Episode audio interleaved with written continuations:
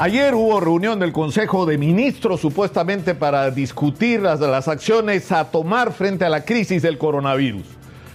Y la decepción fue muy grande otra vez, porque tras esa extensísima sesión del Consejo de Ministros no nos dijeron nada. No nos dijeron nada. ¿Y saben por qué no nos dijeron nada? Porque no saben qué hacer frente a la situación en la que estamos. Eso es la pura y dura verdad. Y hay medidas extremas y desesperadas como el meter en cuarentena a todo el mundo que no se atreven a decirlas que están al borde de tomarlas. Porque a eso es a lo que le están dando vueltas. Pero eso, por sí solo, que sería una medida desesperada, ha demostrado hasta el cansancio en todos los países del mundo que no es suficiente. No resuelves el problema porque vamos a tener segunda ola, tercera ola y ojalá que ninguna más. Pero por lo menos tres van a haber según las proyecciones de los investigadores. Pero nuestra realidad hoy es que no tenemos vacuna. Y no tenemos vacuna porque esto es increíble. Es decir, teníamos un preacuerdo para tener 50 mil vacunas de Pfizer en diciembre, o sea que ya hubiéramos podido eh, eh, eh, vacunar a todo el personal que está metido en este momento en las unidades de cuidados intensivos y en la primera línea de combate contra el coronavirus íbamos a tener a partir de enero cientos de miles de vacunas hasta completar el primer millón y medio. Y de ahí vamos a tener hasta nueve millones de vacunas. ¿Y por qué no las tenemos? Si esto era una discusión de agosto. Porque algún inepto llegó a la conclusión de que había un problema de soberanía nacional. O sea, me van a disculpar, no me jodan. No me jodan. O sea, los chilenos han renunciado a su soberanía para tener la vacuna de Pfizer. Todas las naciones del mundo, 40, 50 que han comprado la vacuna de Pfizer, han renunciado a su soberanía nacional para tener esa vacuna. O sea, por Dios piensan que somos estúpidos. O sea, todos los países del mundo que firmaron por, con Pfizer renunciaron a su soberanía para tener la vacuna. Mentira. Mentira, no hay ningún problema que no se hubiera podido resolver con inteligencia, con sagacidad.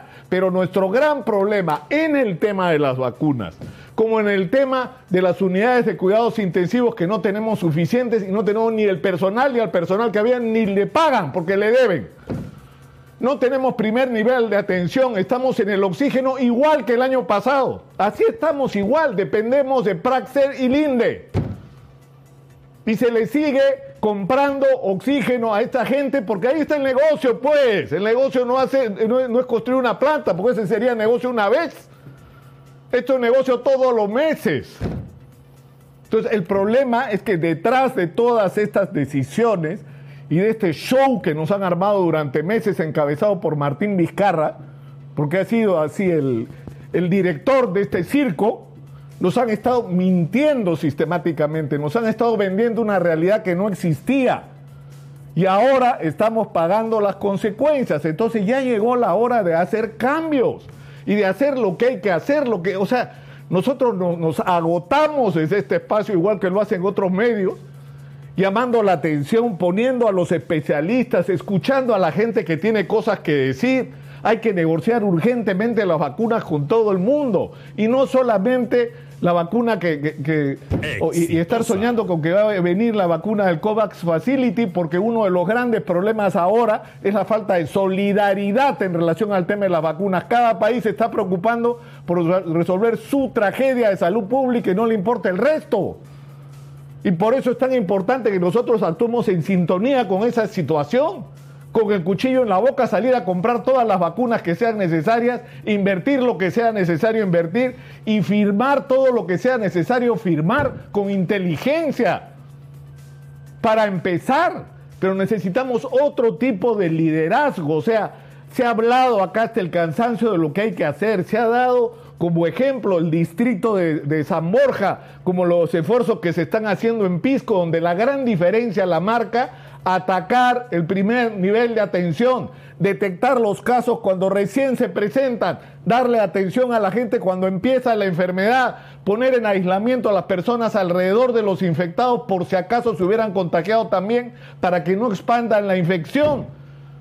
Tener una estrategia con respecto al tema del oxígeno, porque como no tenemos unidades de cuidados intensivos, y no tenemos intensivistas suficientes, nuestra única salvación es impedir que la gente entre en estado crítico respiratorio, porque no tenemos unidades para atenderlos y en todo caso darle atención con cánulas de alto flujo, es decir, meterle oxígeno para ayudarlos a resistir la crisis del coronavirus. Pero para eso necesitamos oxígeno. Y no se han construido las plantas ni se han comprado las plantas que se debieron traer y se ha seguido con el negocio de comprar oxígeno líquido a un solo grupo enorme que es el que maneja el negocio en el Perú del oxígeno medicinal y eso también tiene que ser corregido. Si hay escasez de oxígeno, si estamos en una crisis de salud pública y humanitaria por el tema del oxígeno, el Estado, el Ministerio de Salud tiene que tomar el control del oxígeno. No dejar que el asunto lo tenga que resolver la gente por sus propios medios. La gente ya no sabe de dónde sacar porque no tiene, porque encima estamos en crisis económica tiene que ir a buscar su oxígeno para poder atender a su, familiar desesperadamente enfermo. Entonces, este, esto tiene una sola respuesta. Cuando estamos en una situación así, donde nos estamos jugando el pellejo como país, porque la consecuencia de no hacer lo que se tiene que hacer no solamente va a implicar la pérdida de vidas, y ya perdimos cerca de 90 mil, y no las 39 mil o cerca de 40 mil que pretende la información oficial del Ministerio de Salud, que dicho sea de paso, es el único país del mundo que se demora o que no publica la información sobre lo que está pasando en el coronavirus en, el Perú. Es decir, lo, lo que es indispensable en una circunstancia como esta, insisto, reitero, es un cambio.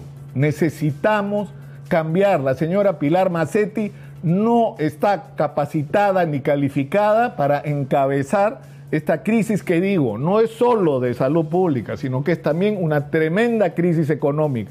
Si vamos a ir a la cuarentena generalizada, lo que va a ocurrir es que la gente no la va a poder cumplir, no porque no le interese su salud, sino porque no tiene para comer. Y si no sale a la calle a vender o a hacer algo, sus hijos no comen. Y eso es algo que tiene que entender el ministro de Economía también. Conclusión, por lo menos la primera, y espero que sea tomado en cuenta, porque ya empiezan a aparecer iniciativas, ¿ah? ya empiezan a aparecer iniciativas de formar un, es decir, si, si, el gobierno no te convoca, bueno, convoquémonos nosotros mismos. Los colegios profesionales involucrados en el tema, el colegio médico, los sindicatos de, de trabajadores de todo el sector, de todo el sector salud, la asociación de municipalidades, eh, todo tipo de organización vecinal que pueda aportar, las iglesias de todas las confesiones posibles, la propia empresa privada. Es decir, lograr un gran frente donde cada uno aporte lo que pueda aportar para enfrentar esta crisis, pero todo eso requiere un liderazgo y una capacidad de convocatoria. Y reitero, y no quiero ser antipático, eh, eh, yo le puedo tener respeto eh, profesional, no creo que la señora Pilar Macetti sea una mala persona, pero una cosa es ser una buena persona y otra cosa es ser un buen dirigente en una crisis como la que vivimos. Y eso es lo que hay que hacer, presidente Sagasti. Eso es lo que hay que hacer. Hay que poner en el lugar adecuado a la gente que necesitamos y que es capaz de resolver los problemas. De eso se trata.